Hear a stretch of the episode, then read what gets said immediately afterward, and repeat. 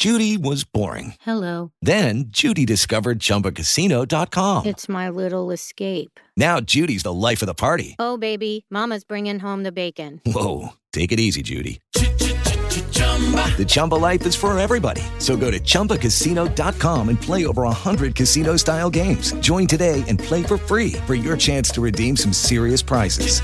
chumba ChumbaCasino.com. No purchase necessary. Void where prohibited by law. 18 plus terms and conditions apply. See website for details.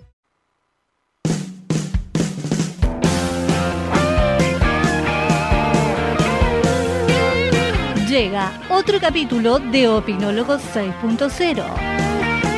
Quinta temporada, opinando y conversando con invitados que traen historias y cosas que contar. lugar, nadie va a saber qué va a pasar.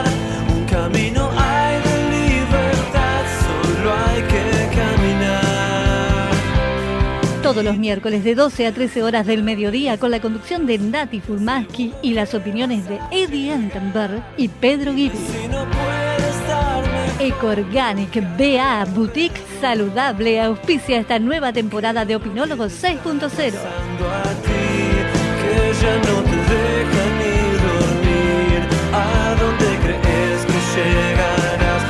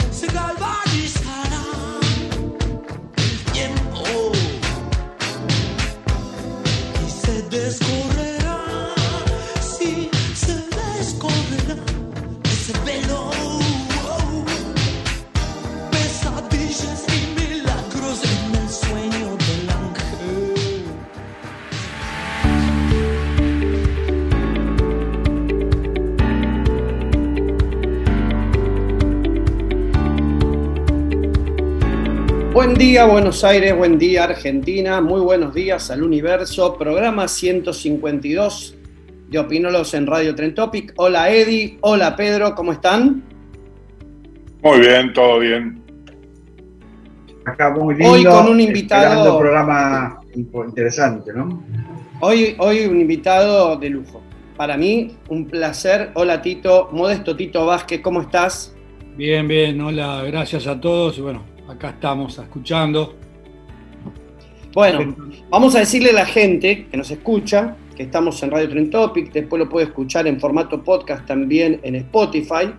Eh, estamos con Modesto Tito Vázquez, eh, ex jugador profesional de tenis, ex capitán dos veces de, Co- de Copa Davis, es escritor, fue productor también de música.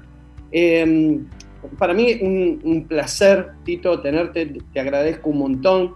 Eh, quizás no nos conocemos profundamente, pero sí ahí al pasar siempre tuvimos alguna charla y hoy, bueno, para nosotros es un enorme placer porque tu vida es eh, súper rica, no, no- solamente en el tenis, que por ahí mucha gente conoce, pero hoy vamos a tratar de escarbar un poquitito en todo, en todo un recorrido de tu vida. Pero lo primero que me gustaría saber, Tito, es ¿por qué te pusieron Modesto Tito Vázquez? Modesto, ¿por qué?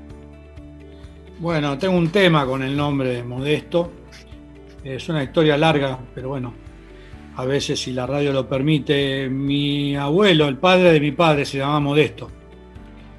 Ahora, el padre de mi padre abandonó a su hijo en España cuando tenía dos años, con un hermanito de tres años, con su abuela, y se vino con su mujer a la Argentina, supuestamente a vender una panadería. Todo es un relato, supuestamente con el dinero de la panadería, la perdió en la carrera de caballos, así que nunca volvió a España. Por lo tanto, mi, padre, a los dos años o tres años, básicamente estuvo sin padre y madre, con la abuela que falleció, creo que a los 13 años, no sé a qué edad falleció, y luego la pasó bastante mal, tuvo una época muy, muy difícil en Galicia, sabes que hubo una guerra civil de 1936 al 39, y en el 39 empezó la guerra, la Segunda Guerra Mundial hasta el 45, creo, ¿no? Sí, 45, así que eh, fueron épocas muy duras y él se vino a la Argentina. Cuando se casó con mi madre me tuvo a mí. Yo tenía nueve meses cuando él emprendió un viaje a Argentina y recién pudo conseguir el dinero laburando de cero, obviamente, eh, para mandar un pasaje para mi madre y para mí cuando yo cumplí tres años en el barco. Cuando él llegó a Argentina, obviamente que buscó a sus padres, que los encontró, ¿sabes dónde? Envuelta de obligado. Mirá las coincidencias de los nombres, ¿no? No siempre asocia un poco la, la ciencia ficción y la fantasía con nombres y la literatura también. Envuelta de obligado se encuentra con sus padres originales y con cuatro hermanos argentinos, del mismo padre y la misma madre. Entonces, solo conocí muy levemente a mi abuelo porque iba vuelto obligado, vivía bajo un ombú, bastante humilde, con una casa de rancho, tipo con, con piso de barro y toda esa historia. Me acuerdo de ese ombú. Y, este, ya muy tarde, ya cuando teníamos, antes que falleciera mi padre, yo le preguntaba por qué, hablando mal, me pusiste el nombre de ese flaco que básicamente nunca volvió. Parece ser que el, el- el- padre de mi madre, que era mi abuelo de España, mi madre abandonó Galicia y toda la familia sigue allá. Yo sigo yendo a Galicia casi todos los años. Mi Vos madre sos la español, ¿no, Tito? ¿Eh? Sos español. Sos Yo español. España y soy español, claro. Viví acá desde los tres años hasta hoy, pero tengo el pasaporte, el único pasaporte que tengo es el español. Y mi madre la llevé estando muy enferma una semana antes de fallecer para que estuviera con su hermana y la enterraron ahí en la capilla donde está toda la familia. Y mi padre también falleció en Argentina y después tuve, lo llevé en un avión a España y lo enterré con mi madre. Así que tengo una historia con Galicia muy fuerte. Muy fuerte. Muy fuerte, muy fuerte. Y, y bueno, y le pregunté, y la verdad que creo que la influencia fue mi abuelo, que era cartero. Mi abuelo era cartero en la época de las guerras, eh, caminaba por toda Galicia repartiendo cartas y dicen, hay un, un artículo ahí en un diario de Celanova, que era el pueblo más cercano donde yo vivía, donde aparentemente dio la vuelta al mundo dos veces caminando. Y aparentemente fue él, el abuelo materno, el que cuando mi padre se casó con mi madre vivió en la casa de ellos. Entonces ahí creo que lo influyó, quizá para que recordaran nostálgicamente a su, a su padre. Pero bueno, a mí no, no me cierra demasiado. Y Tito es un diminutivo de modestito, obviamente. Bueno, vamos a, a- ahora a abrir una conversación linda con Pedro y con Eddie que tenemos, la verdad que tenemos un montón de cosas, Tito, la verdad es que tenemos un montón de cosas para preguntarte. Y lo primero, a ver, para arrancar esta conversación, eh, ¿dónde aprendiste a jugar al tenis? Bueno, otra historia más de vida al azar. Yo vivía acá donde vivo ahora. Yo estoy viviendo en la casa que era la única casa que compraron mis padres acá en Palermo, que la reciclé. Este, y jugaba al fútbol, mucho, mucho y bien. Jugaba en las calles, acá tengo las vías del tren, acá al lado estaban los vagones. Ahí era el centro de acción donde nos peleábamos, jugábamos al fútbol, eh, con los de Gorriti, que eran bravos en la calle paralela de atrás. Y un día, bueno, obviamente jugando al fútbol sos muy chico, transpirás, te agarra el viento. Y yo estaba bastante enfermo, pero era necio de ir a los médicos.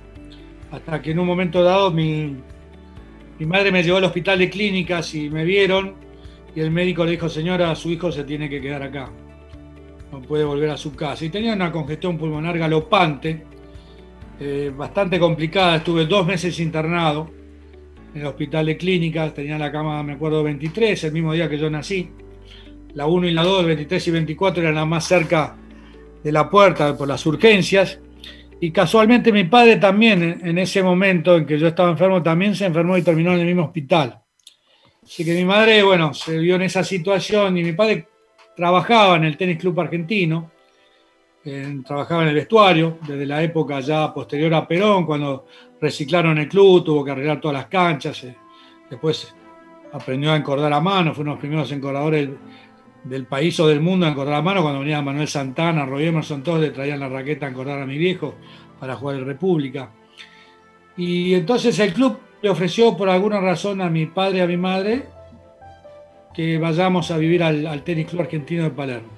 Y yo de pasar a ser un futbolista neto, mi padre me prohibió jugar al fútbol porque había, me había agarrado esa enfermedad y al vivir en el club tenía que bajar las escaleras y una cancha de tenis. El fútbol te da un talento muy especial para la movilidad, los piques cortos, la distancia. Es un deporte recomendado para todos los chicos que, que tienen entre 5, 6, 7 años y los 12. El fútbol, el básquetbol, el hockey para las chicas, para, para, para, para el tenis es un complemento ideal. Así que me vino muy simple, muy fácil. Empecé a jugar creo que a los 9 años y ya a los 11 salí número 2 del ranking de infantiles, a los 12 salí primero. Después, en ese momento, la categoría de 12, 15, 15, 18. Volví a salir primero a los 14 y a los 15 en esa categoría y cuando pasé a 18 ya fui primero cuando tenía 16. Así que bueno, el tenis vino, me vino muy fácil por vivir en un club de tenis y por tener un mínimo de talento para los deportes, obviamente. Y Tito, ¿cómo, cómo fue tu, tu, inserción en el tenis profesional? ¿Cómo empezaste? Bueno, de ese, de ese primer juvenil, ¿cómo fuiste incorporándote al tenis profesional? Tenía un entrenador que era un socio del club, que era un tipo, eh, Carlos Florencio Lynch, eh, y tipo se coleccionaba toda la revista de tenis de, del mundo, World Tennis en ese momento, la revista más importante, tenía todos los números, llegaban a su casa, hoy casualmente donaron esa colección al club, el otro día la estuve mirando, y este, yo ya sabía, gracias a él o a mi interés por el tenis, quién había sido campeón del mundo, no sé, en Wimbledon en el año 55, Tony Traver, o quién era Liu Holt, o quién era Roswell, tenía un cierto respeto por, por esa gente sin conocerla. Y al jugar muy bien, obviamente había ido a jugar a Miami, famoso Orange Bowl, que era el único torneo en el año que íbamos a jugar. Cuando fui la primera vez a los 16, eh, perdí la final de singles y gané el doble, así que ya estaba catalogado como uno de los mejores del mundo. En, en 18 perdí en semifinal. Y este, había visto la posibilidad de, de, estudiar y jugar al tenis en Estados Unidos, que era, tenía campeones del mundo que habían estado en la universidad. Si Rafael Osuna de México era USC, había sido campeón de Forest Hills. Artur Ashe había ido a la universidad mía, todavía no había ganado nada. Ralston y Osuna habían ganado Wimbledon jugando en la universidad.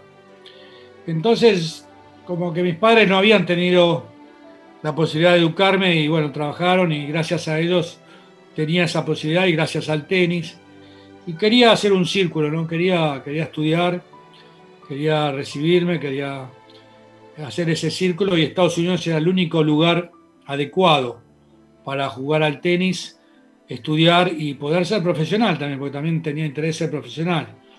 Y las casualidades nuevamente me pusieron en esa situación. Un año vino la Copa Davis de Estados Unidos a jugar el Campeonato de la República, porque jugaban una semifinal contra Brasil en cancha de tierra de la Copa Davis dos o tres semanas después. Entonces viene un equipo integrado por Pancho González, que es un ídolo mío, un mexicano que vivió una historia muy interesante, vivió en, México, le prohibieron jugar el presidente Perry T. Jones de California porque el tipo no quería estudiar, quería solo dedicarse al tenis. Él es el capitán, el entrenador, perdón. Y viene Ralston, Arthur Ashe, Cliff Ritchie y Charlie Pasarel. Charlie Pasarel y Ashe habían estado en UCLA. Y un día la Asociación Argentina de Tenis hizo un contacto y me, me pusieron a jugar con Pancho González. Jugué un set con Pancho en el Buenos Aires. Y fue increíble porque el tipo me jugó, me ganó 6-1. Yo tenía 16, 17 años. Y me dijo, yo no te gané ningún punto. Las perdiste todas vos por tratar de hacer algo más de lo que sabes. Claro, yo jugaba con él y arriesgué más de las cuentas. Y fue la primera lesión de tenis que tuve a ese nivel. Y en el campeonato de la República me toca Artur Ashe, en primera. Tengo una foto, hay un recorte en el periódico. Y cuando terminó me felicita y yo digo, a mí me gustaría ir a UCLA, que era la universidad donde había estudiado él. Me dice, bueno, seguí, seguí jugando, juega muy bien, probablemente podés llegar a, cumplir tu sueño. Y efectivamente, eh, cuando terminé el colegio secundario, me fui a jugar el Orange Bowl.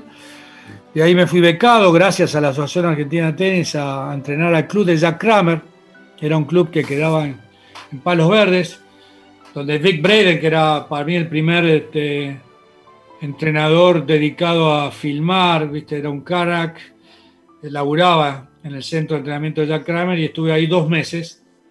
Jugué el Campeonato Nacional de Estados Unidos, que no te dejaban jugar si no eras americano. With lucky landslots, you can get lucky just about anywhere. Dearly beloved, we are gathered here today to. Has anyone seen the bride and groom? Sorry, sorry, we're here. We were getting lucky in the limo and we lost track of time. No, Lucky Land Casino, with cash prizes that add up quicker than a guest registry. In that case, I pronounce you lucky. Play for free at LuckyLandSlots.com. Daily bonuses are waiting. No purchase necessary. Void where prohibited by law. 18 plus. Terms and conditions apply. See website for details. Lucky Land Casino asking people, "What's the weirdest place you've gotten lucky?" Lucky in line at the deli, I guess. Aha, in my dentist's office.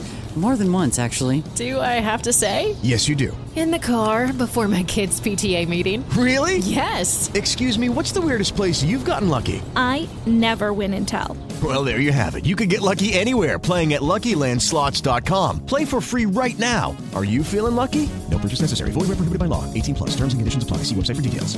Cano, por alguna razón me dejaron jugarlo, perdí en semifinal. Y bueno, me gané la beca, obviamente. Eh, eh, ¿En qué estilo tenístico te enmarcás y cómo te comparás con Vilas y cómo lo, eh, cómo lo conociste? ¿Cómo fue tu relación con él? Bueno, totalmente opuesto el estilo. El estilo surgió a partir de. Yo fui suplente de una Copa Davis Argentina contra México. Yo tenía 16 años, pero fuimos tres nomás. Fueron los dos jugadores principales que iban a jugar Tato Soriano, que tenía 30 años probablemente, y Cachito Boren tendría otros 30. Yo tenía 16. Así que fue una experiencia importante, pero lamentablemente nunca jugué, nunca entrenaron conmigo porque básicamente yo no iba a jugar. Por lo tanto, me senté en la silla de capitán, porque también fuimos sin capitán. Y esos cinco días vi al Pelón Osuna jugar. Ahí sé que te dije que había ganado el Open. Y era increíble cómo voleaba y lo rápido que era de piernas. Y me encantó verlo jugar tenía un revés cortado que yo le llamaba la, quebradora, que lo usaba mucho en el doble, que él lo ejecutaba al mismo tiempo que se iba a la red. Si él tiraba una cortita, pero se iba él también al mismo tiempo que la pelota. Así te, llegaba la pelota de sobrepique y te llegaba el pelón Osuna. Los dos al mismo tiempo. Y bueno, el, estilo de él me encantó y yo tenía. era agresivo. Entonces yo terminé haciendo básicamente saque y re cancha de tierra todo el tiempo, me encantaba. Eso, a Guillermo lo conocí simplemente porque, bueno, en un Orange Bowl creo que él fue a jugar.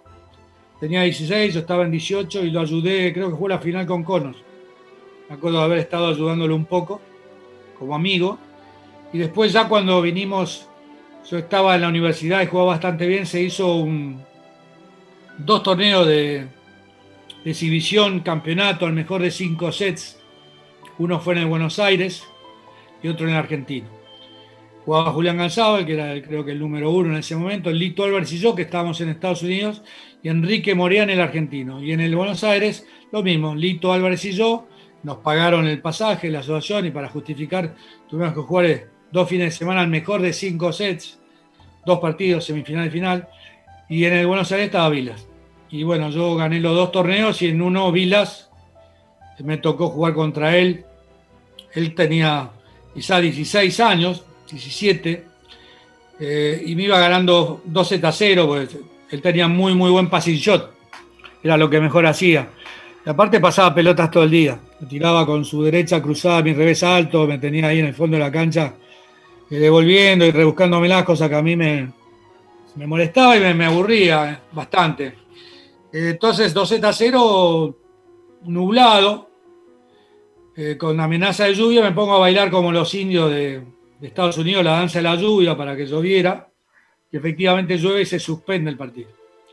Entonces me voy al vestuario y ahí viene el Águila Lynch, que te digo que era mientras me dice, flaco, así no vamos porque Yo venía de California, entonces cuando me iba a la red, vos haces el approach, haces el split step justo antes de que le conecte la bola al contrario, pero la velocidad del cemento era diferente a la de tierra. Yo hacía el split y lo hacía antes porque la pelota se detenía. Entonces no tenía problemas para leer bien el pase. Entonces cambié de estrategia, paró de llover, volvimos a la cancha yo le empecé a hacer drop shot a vida, traerlo a la red a él, pasarlo, atacarlo de vez en cuando, variar, es decir, sacarlo del tema del robotizamiento en el cual yo había entrado, atacando todo el tiempo. Y bueno, dos iguales y se acalambró en el quinto, pero ahí me di cuenta que este tipo era, iba a ser muy duro, porque tenía 16 años nomás, y un passing shot como no había visto hasta ese momento. Tito, eh, a ver, cambiando de tema un poco del tenis, pero siempre dentro de lo mismo, ¿no? Eh, vos fuiste una gran influencia para el estilo, no de tenis, sino el Guillermo de la, de la Vincha, el pelo largo, porque vos ya venías, ¿no? Venías de Estados Unidos con una onda en los años 70 muy hipona, ¿no? Sí, puede ser una palabra esa hipona rara, ¿no? Yo, yo creo que... Bueno, es como dicen los chicos, ¿viste? Los chicos dicen hipona. Creo que en Estados Unidos y en todo el mundo hubo una especie de revolución cultural muy importante. No solamente a nivel musical, sino a nivel literatura, a nivel político.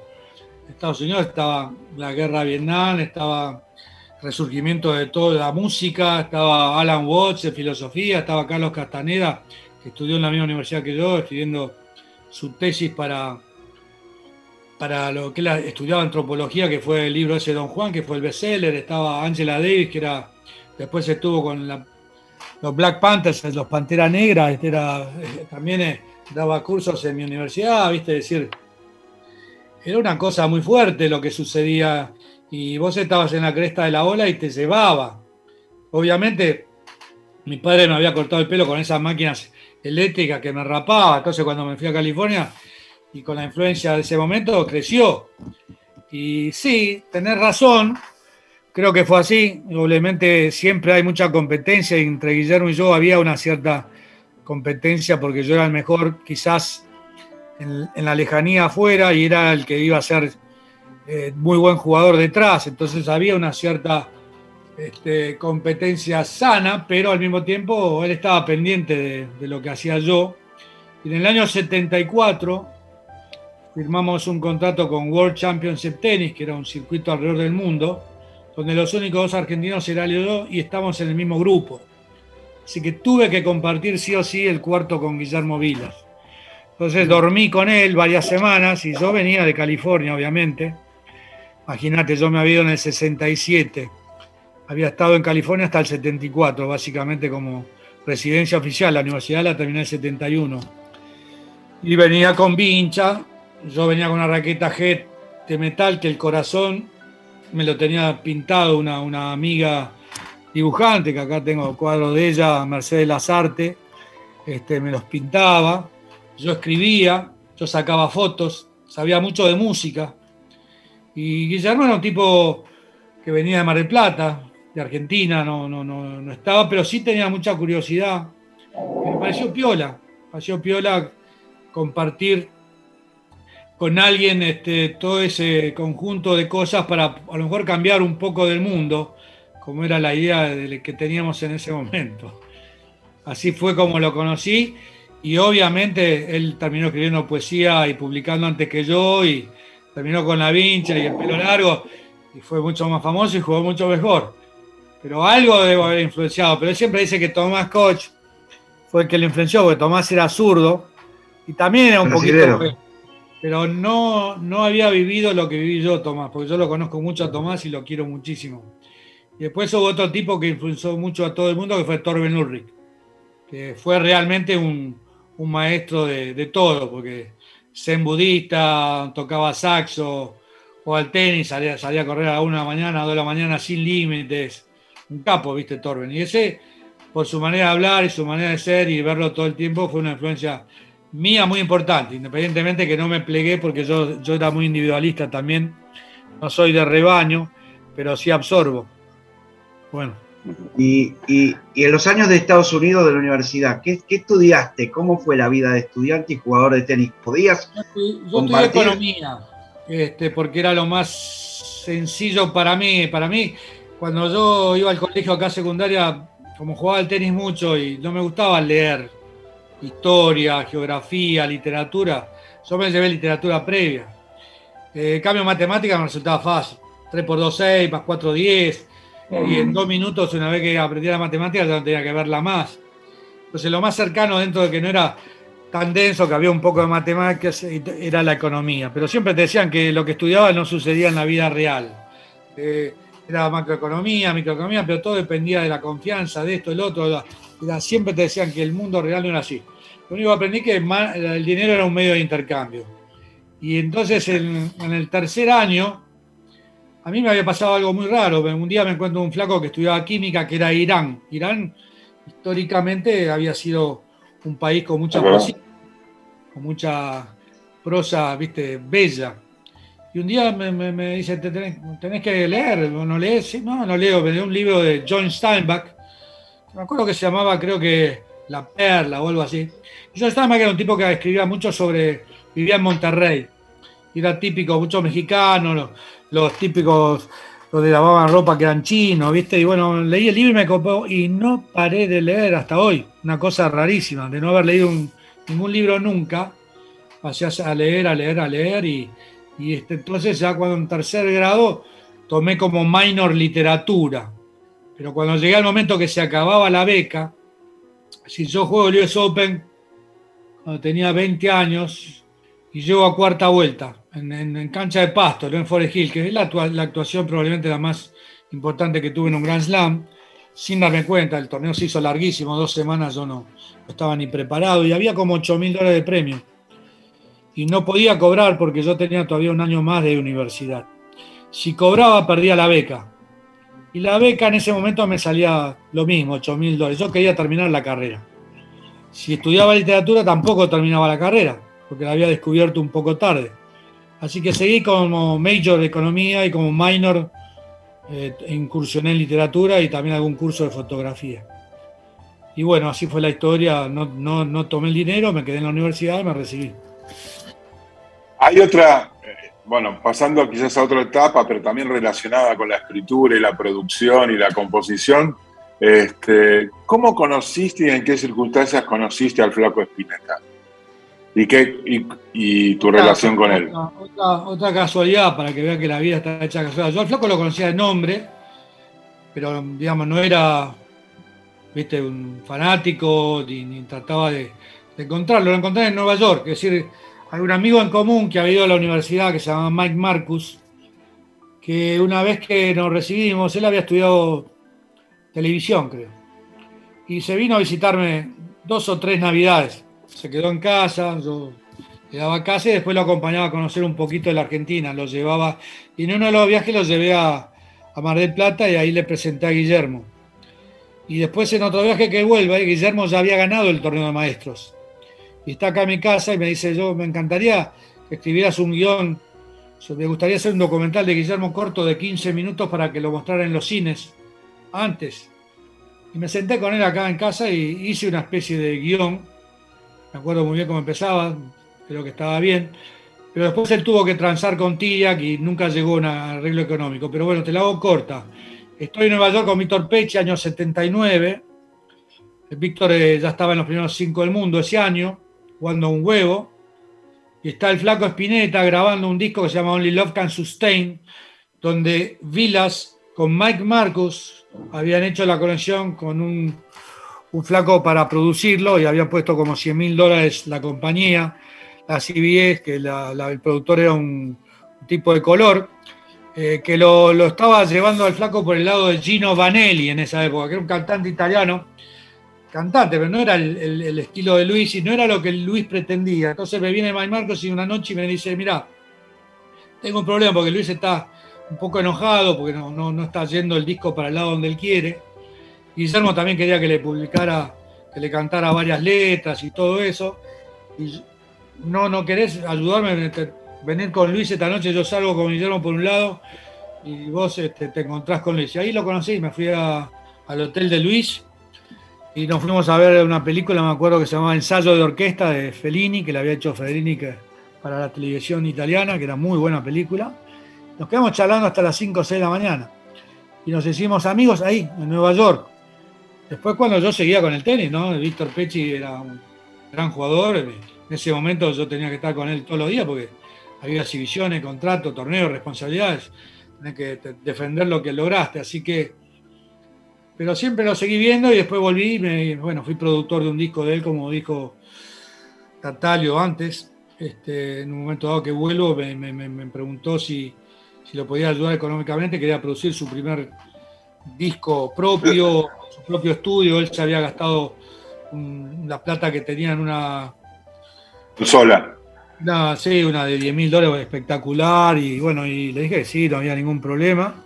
Y ahí me encuentro en una situación eh, que tenía mucho en común. Yo, yo leía casi las mismas cosas y él es muy poético, la prosa de él me encanta, yo también creo que soy eh, una prosa poética y, y, había muchas cosas en común y bueno, fue un amigo que la vida me dio un regalo, ¿no?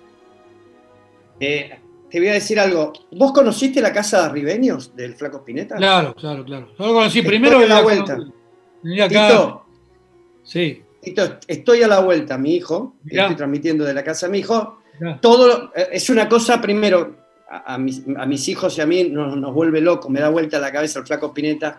Y siempre que paso, ya me saqué, creo que 200 fotos y, y, por eso te preguntaba si conocías la casa de Ribeños. Sí, sí hizo, hizo, el estudio ahí, sí, después hizo el cuarto arriba. Eh, toda claro. la vida, eh, sí, es increíble. Sí, sí, la conozco muy bien. Aparte, el flaco era un tipo que generalmente salía poco, tenías que ir más al pie. Habrá venido a casa cinco veces y yo he ido a la del 50 para darte un, una comparación de, de cómo se maneja. With the Lucky Land slots, you can get lucky just about anywhere. This is your captain speaking. Uh, we've got clear runway and the weather's fine, but we're just going to circle up here a while and uh, get lucky.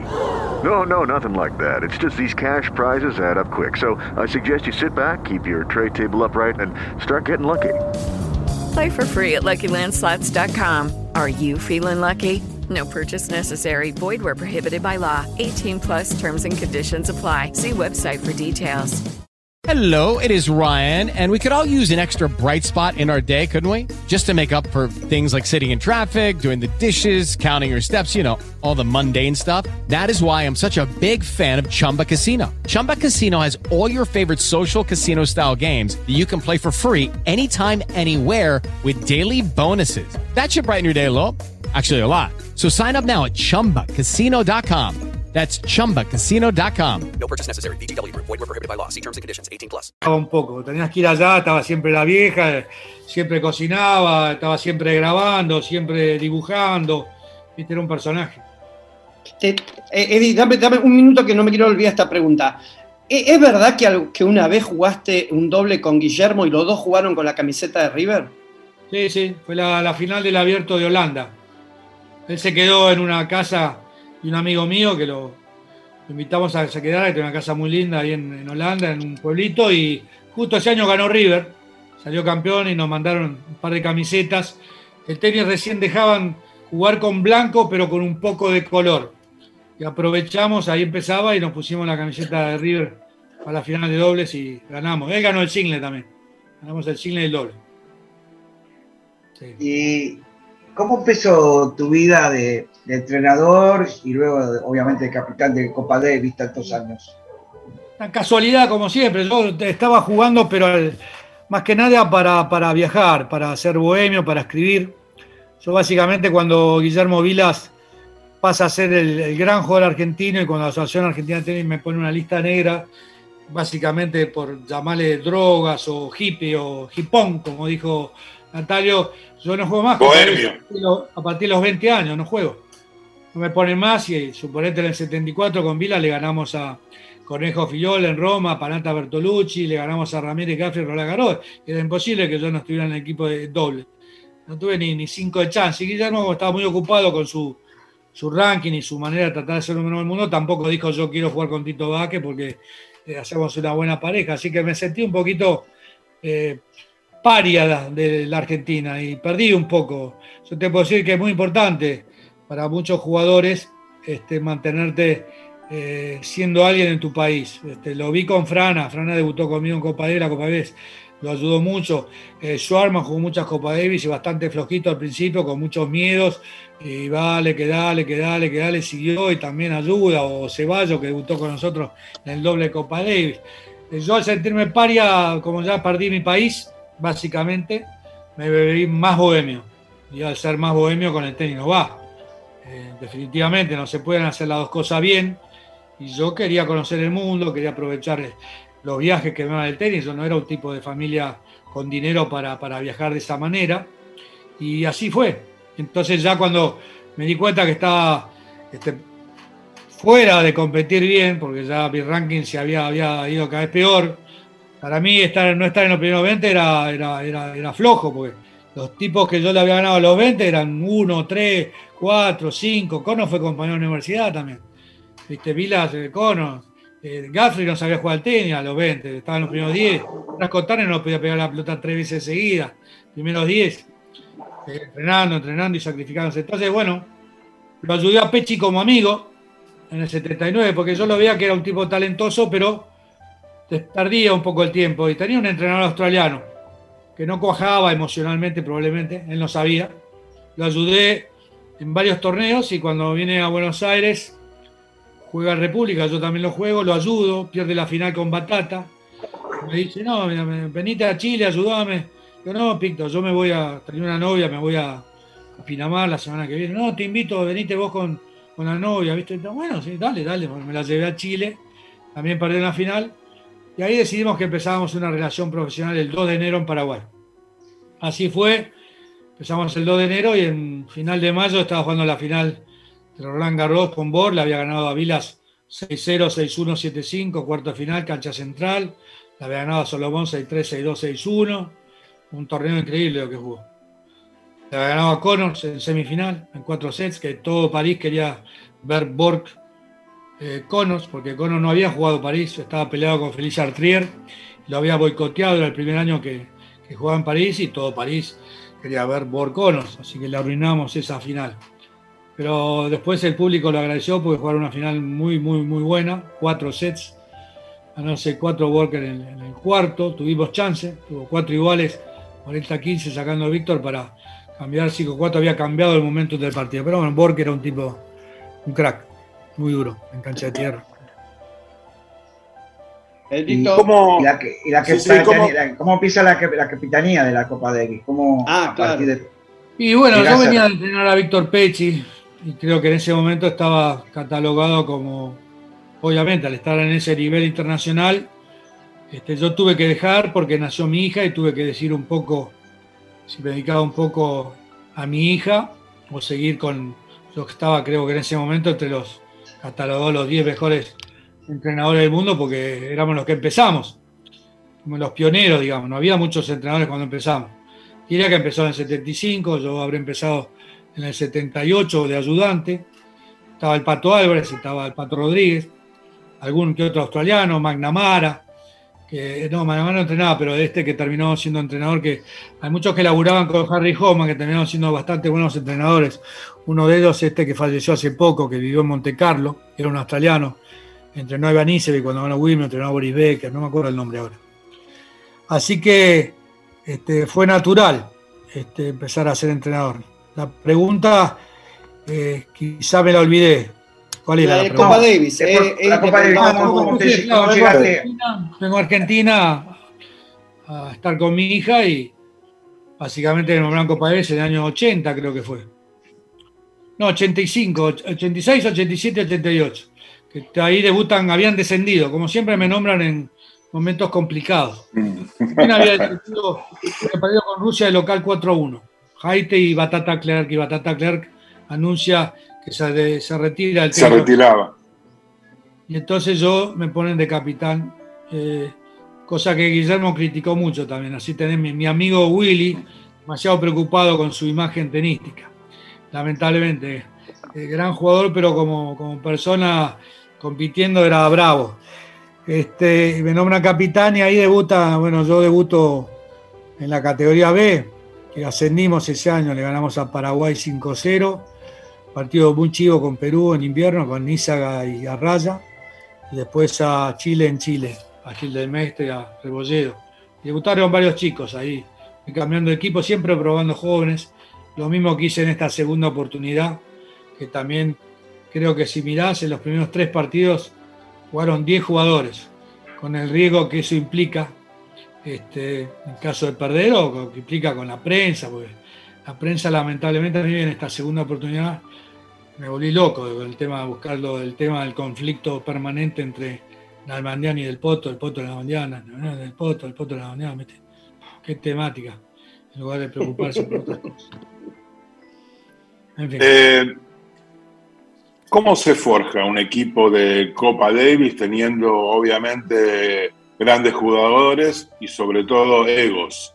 Y, esa relación, y esa digo, y esa relación que vos tuviste con estos jugadores de elite. Bien, bien, yo te lo pongo nuevamente en un contexto para que quede claro. Como decís vos, ¿cómo se forma un, equipo con egos? ¿no? París Saint Germain. Neymar, Messi y, y Mbappé. es un huevo. Lo viste anoche, le dieron un baile bárbaro, pero ganó igual. Todavía no es un equipo. ¿Ok? El tenis no es un juego de equipo salvo el dobles.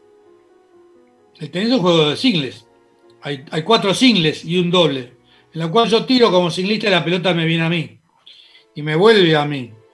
Y me vuelve a mí.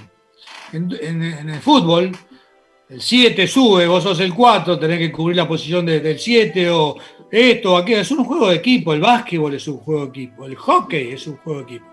El tenis es un deporte individual y es un polazo grande como una casa que eh, tenés que estar todos eh, amigobios, todos este, súper bien, todo para ganar una Copa Davis, ¿no? La ha ganado McEnroe con Cono, que se hablaba, Agassi con Zampa, se hablaba. ¿Qué te puedo decir de Yannick Noah con algunos otros franceses y, y toda la historia? Pero hay algo, hay algo que es básico y primordial, que es el respeto por el ser humano, el respeto por el individuo, el respeto por las diferencias. Y si eso no existe, entonces sí tenés un problema.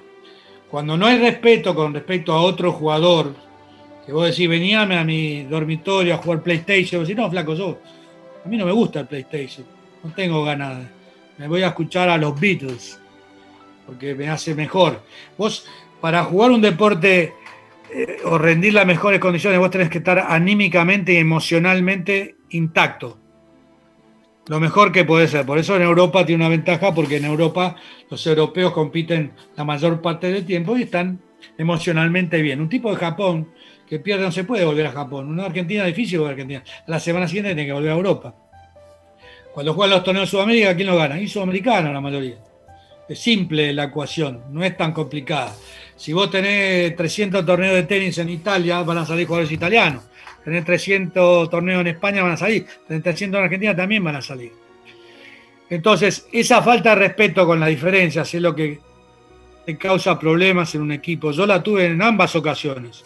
Lo tuve en la primera con De la Peña Martín Jaite y la tuve en la segunda con la del Poto. La tuve con diferentes niveles de nivel, porque el nivel es relativo y la tuvieron Batata o con, Guilla, con Guillermo.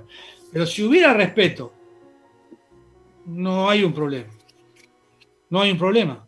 No hay un problema, porque comer, comés, hablás, todo bien. El problema es por atrás, por la espalda, que va uno y le dice al otro, al doblista, che, pero viste que.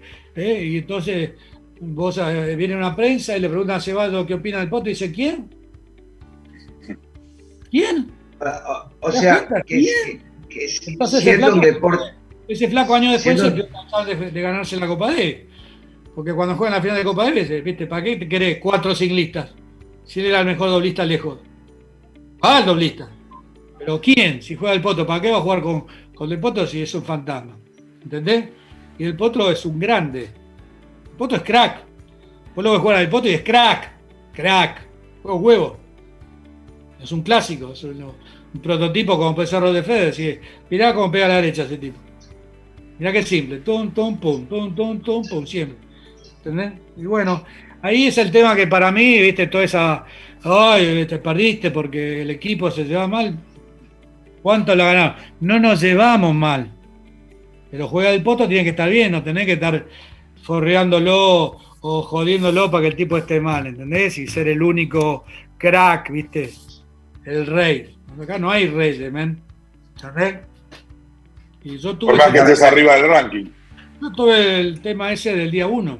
Yo tuve que, que, que, que lidiar con, con- con el tema de David Nalbandián y con el tema de la prensa eh, con respecto al poto del día uno. Tuve que hacer mucho esfuerzo, no la pasé bien. Pero era mucho más importante Argentina que yo. Pues si no, yo le pego una cabeza a uno a uno. Y flaco, no joda más. Chao. En un equipo de fútbol por ahí tenés suplentes y bueno, es mucho más simple. ¿Entendés?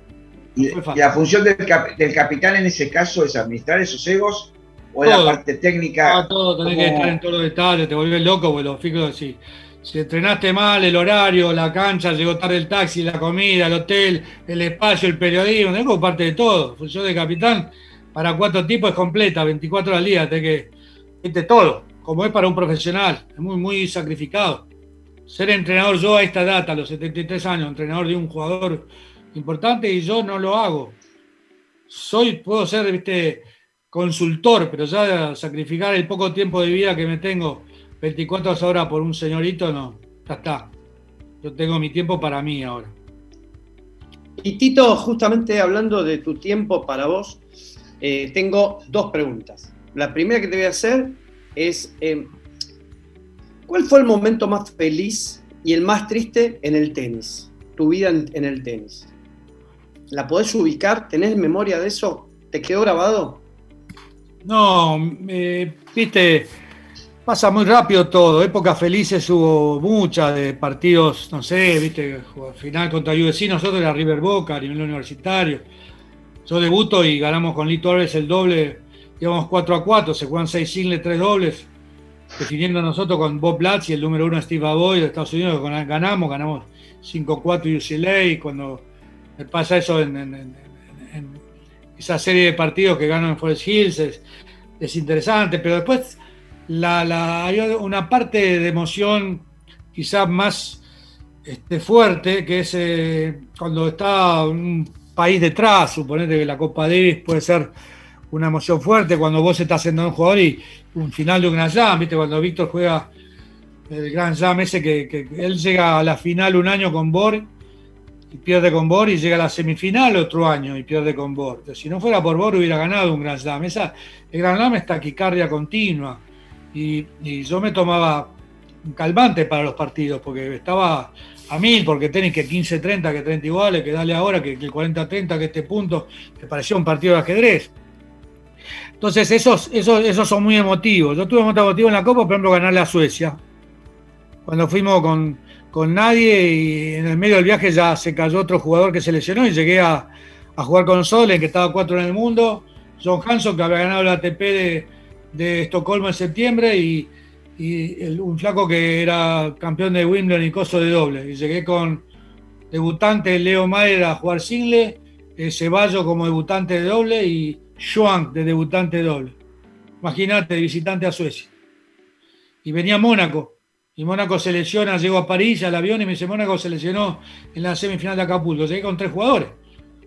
¿A quién llamo? Bueno, yo como siempre pensaba, vamos a llamar a un pibe, vamos a llamarlo a, Boni, a Del Boni, que tenía 17 años en azul, porque puede jugar a algo. Y lo llamamos Del Boni, y vino Del Boni. Después es una historia de cómo sucedió. Esa fue una alegría inmensa porque perdido y terminamos ganando eh, 3 a 2, rarísimo. Este, ganarle a Djokovic en la semifinal. Djokovic, eh, Titsarevic que había llegado a cuarto de US Open una semana antes, el otro que también era campeón de, de, Wimbledon, no sé qué, en dobles. Y decepción que no me hayan dejado ser capitán al año siguiente que ganábamos la Copa Davis. Veníamos cuarto, semifinal, y el año siguiente éramos campeones, jugamos todos locales contra nadie. Porque ya cada vez jugaban menos de los buenos y nosotros habíamos jugado contra todos los buenos y de visitantes. Y perdieron la semifinal porque después todo se lesiona, si no, la ganaba Martín Gaita el año siguiente. ¿Por qué no me dieron la oportunidad de ser campeón? Pero no lo puedo demostrar. Y esa sí fue una decepción muy grande. Y si pensás en, en- en- en- en- en- en su puesto, ¿viste? Y podía haber jugado, y podía haber jugado y, también podía no haber vivido. ¿Viste? Vos cuando ganás algo perdés otra cosa, siempre. En la vida, siempre. Estás perdiendo en algo estás ganando en algo. Por ahí no te das cuenta en que estás ganando. Pero es así. Sí. Se gana ganando y a veces se gana perdiendo. Por supuesto que sí, por supuesto que sí. Y, eh, eh, ¿Y ahora qué estás haciendo? ¿A qué te dedicas? A vos te gusta mucho escribir, ¿no? Estoy escribiendo, yo, yo escribí, el- el- tengo tres libros de poesía publicados, el, el último, el prólogo, me lo escribió Luis Alberto. Tuve una, una fortuna porque se nos fue poco tiempo después. Todos tienen cuatro palabras. El primero se llama Yo a tu edad, de poesía. El segundo se llama El fin, el, el otro es uno. Y el que escribió el prólogo Luis Alberto se llama El fin es aún. Y luego decidí cuando dejé la capitanía de Copa Davis y el último centro de entrenamiento que tuve, dedicarme a la literatura y dejar el tenis por un tiempo, tomarme un descanso. Me jubilé, así que con esos 30 mil mangos vivo bien. y me dediqué a escribir y escribí. Quería ver qué me había pasado con, con mi vida y escribí una especie de libro, pero con ficción, pero autobiográfico, desde que nazco básicamente hasta que tengo 27 años, 28 y básicamente dejo el tenis. Y ahí está todo esto que hablamos un poquito esta noche, está toda la parte de California, toda la parte de Europa y, y ese ombligo se llama el ombligo del pulpo. El ombligo. También cuatro letras. Me acuerdo que no me querían, este, obviamente, aceptar el título, ninguna editorial, era un título que no era vendible para una especie de autobiografía. Querían poner qué es ganar, porque está eso que hablamos recién, qué es ganar, la pregunta esa me la hice en el libro. Pero no, yo fui testarero, me gustó. El ombligo era mi vida, el pulpo era Galicia, y era una manera, una metáfora de, con- de contarte mi vida. Y no me lo tuve que publicar yo porque no aceptaron y bueno, yo me, cansé de esperar y fui a una editorial muy buena que hicieron el libro prolijo, cosido a mano, con, con buena calidad de papel, como te gusta, y lo publiqué. Y estoy muy contento de haberlo hecho y un gran, este, me dio una alegría muy grande, hablas de alegrías. Cuando Pablo Gianera, que es un tipo muy inteligente que escribe eh, para La Nación, hacía críticas en la última página sobre arte, se lo dieron para que lo leyera y me escribió una crítica, no me conoce, bastante buena. Y ahí fue una satisfacción muy grande. Pero lo corregí 23 veces. Y Tito, ¿qué es ganar? Y ahora estoy escribiendo ¿Qué un libro que no, no tiene nada que ver con eso, con tenis. Sucede en París, que conozco París más que, hablando, no conozco Metz, pero sí París más que Buenos Aires. Y sucede todo en París en los años 80. Se llama La Flor del Mal. No las flores del mal, como diría, sino la flor del mal. Y, y hoy, y hoy a esta altura, Tito, Cuatro. Cuatro Es- y a esta altura de la vida, una pregunta que es, ¿qué es ganar para vos? Que ganar es, eh, por, por- por- por empezar, eh, la fortuna de que todo el mundo, lo mismo, una, compañera, una compañera de viaje, como una, una mujer que, que valoro mucho, la familia, todos lo sabemos, todos, todos este, al final de cuentas terminan en, en lo mismo, por eso el mundo es más simple de lo que parece y es una pena que los tiranos hipócritas no se den cuenta de cómo es esto que terminamos todo con la misma, la familia, un asadito, el amigo y las cosas que realmente tienen valor. Y aprovechar eso. Entonces, por eso lo del tiempo. Yo tengo que, no sé cuánto tiempo tengo, tengo muchos amigos como han, fallecido, de menores que, que- yo, y empezás a, a juzgar la, la vida por su finitud y el poco tiempo que tenés, entonces ahí empieza a tener importancia otras cosas. Y ganar es eso, es este, hacer las cosas que realmente tiene prioridad para vos. Yo, yo políticamente no voto, políticamente no voy a participarlo si hace poco, entonces tengo que tomar una decisión de no, no mirar más, eh, yo qué sé, la televisión, demasiado diario, porque me enfermo. ¿entendés? Porque no puedo creer el nivel de mediocridad que hay en la República Argentina, siendo un país que en los años 60, cuando yo salía de Argentina a jugar en otros lados, me quedaba impresionado de la pobreza y la diferencia con otros lugares. Y haber estudiado y haber crecido y haber evolucionado, creo, y ver lo que veo, me produce una tremenda tristeza que me afecta mucho. Entonces, para estar más o menos en otra situación, tengo que ver el mundo más amplio. El mundo es un lugar de- muy amplio, no es solamente el lugar donde vivís, pero sí mi casa es, es una base donde vivió mi padre y mi madre y no la cambio, tengo todo acá. Vos podés ver ahí no en la radio, pero todos esos libros que hay atrás, la biblioteca, los cuadros son cuadros de pintores, amigos, y vivo para, para eso. Y el tenis, obviamente, Eh. el tenis me fascina. Tuviste muchísimas experiencias internacionales, Inglaterra, Estados Unidos, obviamente Argentina, un lazo con España. Eh, y entre todas estas experiencias y al haber estado en contacto con muchos jugadores de elite y, obviamente con, con gente muy reconocida, eh, ¿hay un método para construir un campeón? Mira, métodos hay, hay, hay, hay- muchos métodos. Eh, hoy, hoy por hoy se están pasando todo el mundo en enseñarte, viste, métodos y métodos. y. Está de moda el tema de la parte visual y figurar y todo eso. Yo creo que eh, es muy simple analizar el tenis. Y básicamente lo que ha cambiado son, son las raquetas y las zapatillas, lo cual te da una velocidad superior a la anterior en, ambas razones, porque las zapatillas también mejoraron un montón y las raquetas. Entonces sí, hay una adaptación a lo que es potencia y velocidad. Este, pero ¿eso qué significa? Que físicamente tenés que estar muy bien. Ahora, físicamente, Navratilova, comparado con las chicas de hoy en día, o físicamente Steffi Graf, o físicamente Len de Loborg, o yendo más lejos a Roy Emerson, no tiene nada que envidiarle a nadie de los que juegan hoy. ¿Entendés? Entonces sí, al, tener la velocidad, el- la potencia y esas cosas en juego, tenés que estar físicamente muy bien entrenado. Por eso hoy por hoy hay 1.500 jugadores que están todos físicamente muy bien entrenados. Antes habría 60 que estaban muy bien. Los australianos todos. Y yo no, yo no entrené nunca físicamente. Entrenaba jugando al fútbol. ¿Entendés la diferencia? Entonces, físicamente tenía muy, muy bien. Ahora ayer escuché, por ejemplo, a Coria, que es el, creo que va a ser un buen capitán, diciendo que hoy la velocidad, que es más complicado. No, a esa velocidad, el que está en esa velocidad, que son los Novak o, los Roger o Nadal o, o cualquiera que juega, o Murray, pueden hacer cosas, o Murray no las hace. Es decir, que la estrategia y las características son típicas de un juego de ajedrez en el siguen existiendo. Si yo le juego palo a palo a Medvedev, que está 12 en el mundo, y le tiro a esta altura, que juega planito, y ahí le pega bien, tengo problemas. Ahora, ¿qué pasa si le hago slide, si le cambio los ritmos, le hago- lo vuelvo loco?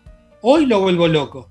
No sé, pasado mañana, porque probablemente trate de mejorar, pero nadie es perfecto. ¿Entendés? Nadal tampoco es perfecto si yo lo traigo a la red. Ahora puedo traerlo, bueno, ahí está mi habilidad en si puedo o no. Algunos te van a decir, no, a la red no se va más porque, porque devuelve muy bien. No, no se va más porque la mayoría no sabe golear. Porque hace 15 años que no va a la red. Una cosa a la red, es un tipo que va a la red, y una cosa a la red de vez en cuando. Como que te invitan a la casa de tu suegra y vas a ver qué pasa. ¿Entendés? Yo, yo voleo. Si vos, vos pegás fuerte, yo voleo mejor. Porque uso tu Y la fuerza. cabeza también juega, ¿no? Uso tu fuerza. Yo, a mí me disfruta la bola si viene con una rosca, un tospín, que la pelota viene así. Entonces la voy a pegar y baja, pero si vos pegás fuerte, a mí no, no me hace nada que le pegue fuerte. Pero tengo que ir a red bien. Si yo voy a red bien, la ventaja está siempre a mi favor. Siempre. Es como las blancas en ajedrez. Si yo muevo primero y voy dominando el movimiento, yo te gano ese punto. De eso se trata el tenis. Yo muevo primero y voy manejando las piezas y termino ganándote el punto. Cuando vos sacás, manejás vos. Ahora yo para ganarte el punto tengo que eh, sacar esa ventaja, mover bien para contrarrestar tu ventaja y a ver si la transformo en mi ventaja. Y eso sucede en el partido todo el tiempo. Bueno, mirá, nos quedan eh, dos minutos. Eh, Qué bien, bueno, rápido primero- pasó. Sí, la verdad, la verdad. Tito, te, te queremos agradecer. Eh, la verdad que es un placer hablar con vos. Les, quiero contar, un día Tito me dice, eh, quiero conocer al Rabino Berman. Y fuimos con Sergio al Tenis Club Argentino. Imagínense una charla de Tito, de Tito Vázquez. Eso fue un privilegio, no hablando de política, no se hablaba de política, ahí se hablaba de temas intelectuales. Realmente fue un placer. Tito, quiero agradecerte en nombre nuestro, en nombre mío, porque la verdad que sos un, un- tenés una historia tan rica que es muy interesante escucharte. eh, y la verdad que fue un placer. Esperemos, espero que, eh, espero que, nada, que la hayas pasado bien. Para nosotros fue realmente... Gracias a Pedro, a Eddie, a vos y a, y a- a Nico que está por ahí atrás. Sí, Nico, Eh, muchas siempre, gracias. siempre, Y le deseo No. Éxito. Muchas gracias.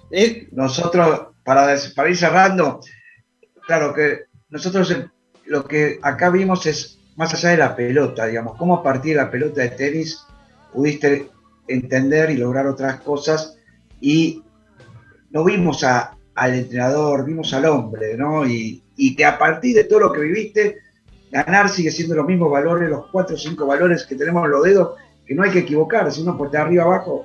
Pero después de todo lo que pasaste, y todas las experiencias, y haber estado en la LID y todo, coincidimos en que son cuatro o cinco temas en la vida. Y eso, que, dicho, dicho desde tu experiencia, pienso que a todos los que nos escuchen y a nosotros mismos nos enriquece mucho, Tito, esta charla. Muchas gracias. Bueno, muy amable. Gracias. Tito. Y, y les Gracias. recomiendo que le robé a Tito de su Instagram lo que es la ética. Le recomiendo porque yo lo copié y lo puse en mi Facebook y en mi Instagram. Y vale mi hija, la mi pena. hija, mi hija me, me insiste que tengo que, que estar en Instagram de vez en cuando, si no desaparece. Pero, pero tenés, tenés cosas que valen la pena. Miren lo que es la ética, que es brillante. Gracias, Pedrito. Luego, gracias. Gra-. Gracias, Gracias, Gracias. Tito. Nos Gracias, vemos la semana Tito. que viene. Gracias, Nico. Un, un gran abrazo. Gracias. eh. No, chao. Hasta luego. Gracias.